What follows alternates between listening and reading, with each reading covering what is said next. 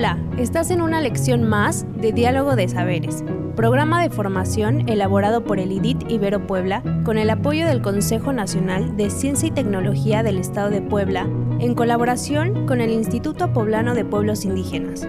Comenzamos.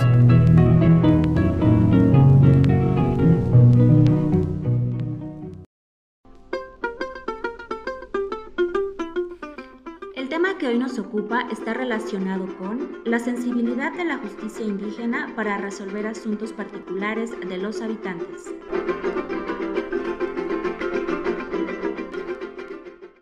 El día de hoy hablaremos sobre la sensibilidad de la justicia indígena para resolver asuntos particulares de los habitantes. Es importante recordar que los pueblos y comunidades indígenas administran justicia desde la perspectiva de sus sistemas normativos, y este derecho está reconocido y tutelado en diversos instrumentos jurídicos nacionales e internacionales, como el artículo 2 constitucional y el convenio 169 de la Organización Internacional del Trabajo.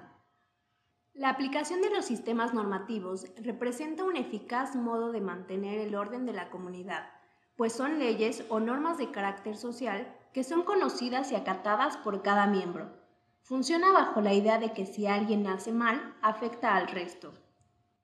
El artículo 2 constitucional, en su fracción 2 del apartado A, nos establece que los pueblos y comunidades indígenas tienen derecho a decidir sus formas internas de convivencia y organización social, económica, política y cultural.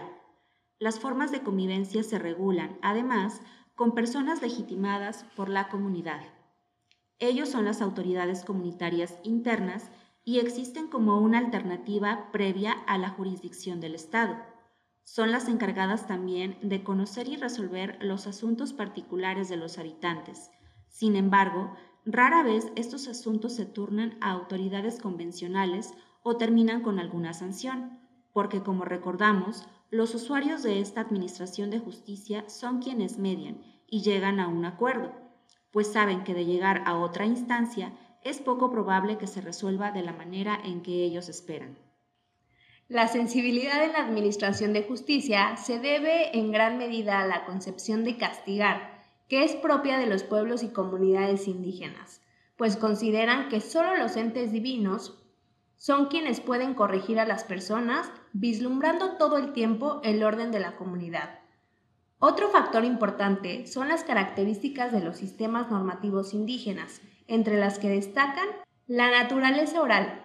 Esta primera regla o característica general se refiere a que en la actualidad los sistemas normativos indígenas son orales y no escritos.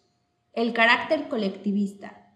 La concepción de lo jurídico entre los indígenas se sustenta en la creencia de que el orden debe estar en comunión con todas las fuerzas existentes en la naturaleza. La sensibilidad que ofrece la justicia indígena es un ejemplo para las formas convencionales de acceso a la justicia. En México, recientemente se ha adoptado por la justicia restaurativa como una alternativa de solución en la idea de hacer sensible al sistema jurídico con las víctimas. Este modelo ha persistido en las comunidades indígenas por generaciones, demostrando la eficacia y confiabilidad de los sistemas normativos de los pueblos.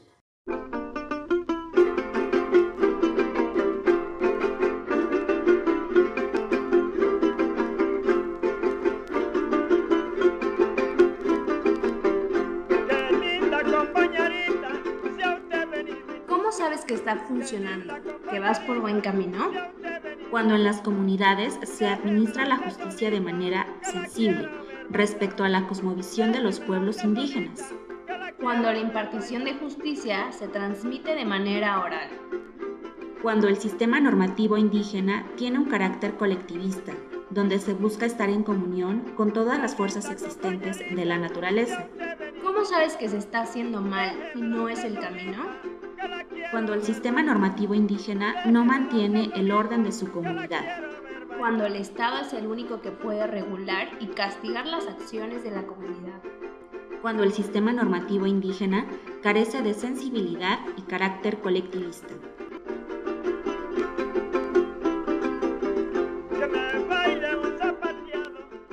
Algunas actividades que te sugerimos para aplicar estos aprendizajes son Identifica quién o quiénes son las autoridades comunitarias del lugar en donde vives. Identifica un ejemplo del sistema normativo de tu comunidad. Haz una lista de sugerencias para mejorar el sistema normativo de tu comunidad.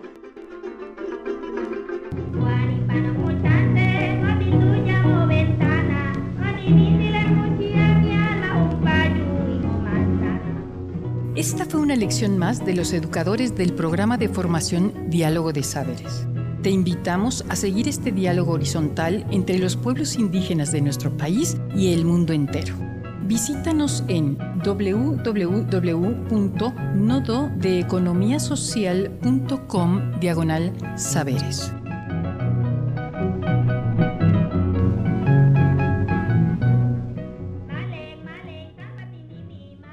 No perecerá el rostro, el corazón, el linaje, la raíz antigua. Viviré cada segundo de mi vida. Viviré un siglo. Viviré muchos siglos. Natalio Hernández.